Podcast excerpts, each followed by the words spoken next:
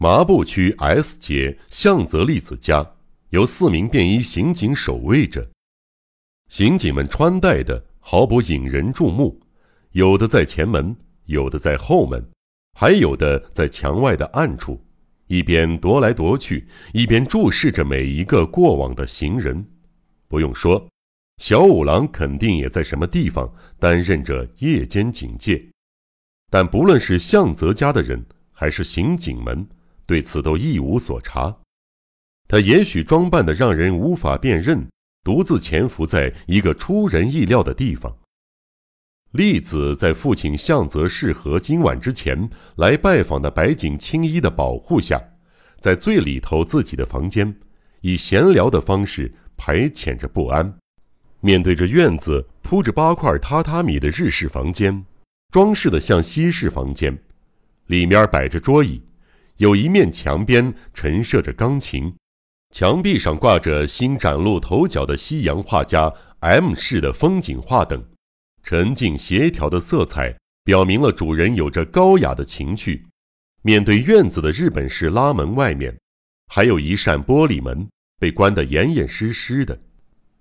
自从被提醒要吹笛以后，即使在大白天，也从不打开玻璃门。睡觉时。甚至把平时不太使用的玻璃门外的木板套窗也关起来。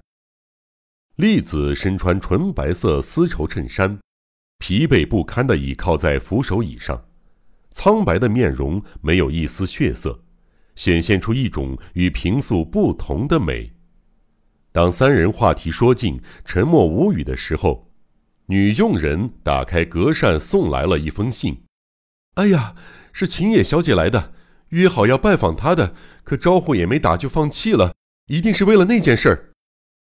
栗子仿佛得救了似的精神起来，拆开了信封。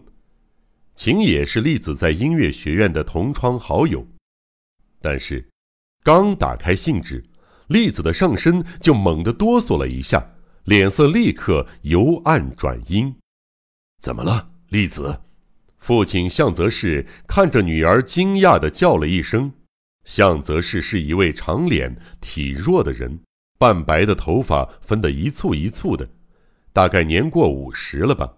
丝绸便服上扎着黑色的布腰带，肚子瘪得像螳螂腰似的，瘦得可怜。白井先生又来了，冒充秦野小姐的名字，肯定是那家伙寄来的。栗子不知如何是好，脸色苍白的像纸一样，一边小声说着。一边将那信纸摊在桌上，白景看了一下信的内容，地狱恶魔在上面写了如下可怕的威吓语言：“今夜你身边可要发生一个非常事件，请小心点儿。滑稽大师绝不甘心地狱的滑稽，今夜一定要使你在高深莫测的恐怖面前扭曲自己的美貌。”栗子小姐，可千万不能让那家伙称心如意啊！他说这话无非是为了吓唬吓唬你，仅此而已，没什么了不起的。再说你爸爸和我都陪着你，即便是那家伙来了，又能怎么样？请放心，尽管放心好了。白景只能安慰栗子，别无他法。是啊，今晚有四名刑警为我们看守着房间的四周，而且，正像白景先生刚才所说的，那个小五郎侦探接受了这个案件。说不定此刻正在什么地方为我们监视着呢。在这严密的监视之下，那家伙再有能耐，也休想靠近你身旁。你什么也不必担心。怎么样？干脆请白井先生弹奏一曲，你来唱个什么好吗？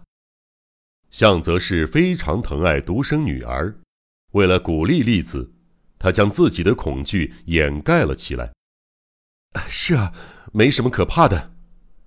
栗子为使两人放心，强颜笑脸。来，白井先生弹一曲吧。哎呀，那太好了！你使劲唱，让恶魔胆战心惊。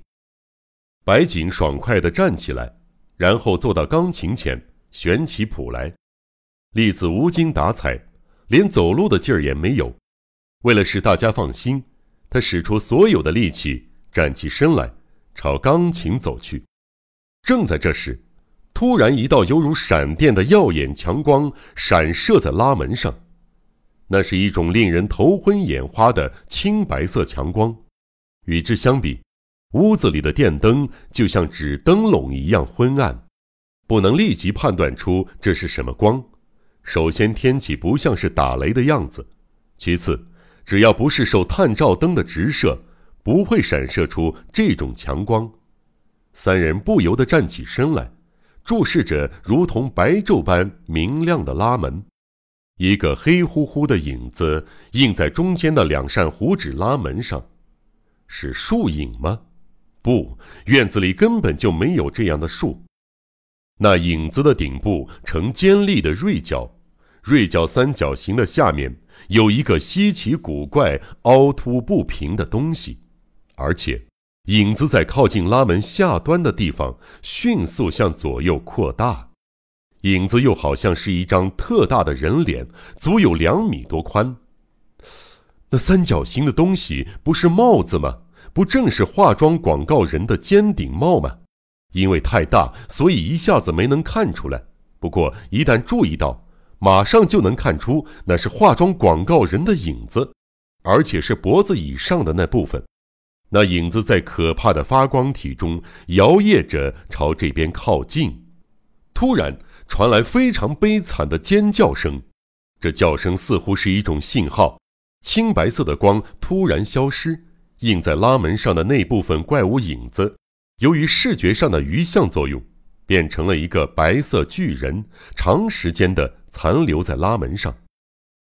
向则是坐在榻榻米上，双手抱着昏迷过去的栗子，想说什么，但嘴唇只是微微的颤抖，发不出声来。白景虽然被东西绊了一下，但仍以破竹之势冲到拉门口，站稳以后，声音很大的将拉门拉开。来到廊檐下，摆好架势，准备与化妆广告人决一死战。玻璃门外是灌木丛生的院子，虽然有一点室内照射出的灯光，但微弱的亮度仍然不能看清物体的形状。隔着玻璃门向外观望，在漆黑的树丛阴暗外，似乎有什么东西在动，好像有个家伙在黑暗中瞪着两只大眼睛。注视着这边儿，白景鼓起勇气打开玻璃门，并且摆好了跳下院子的架势。院子对面的树木发出了沙沙的响声。白景看到一个像人一样的物体从对面轻手轻脚地朝这边走来。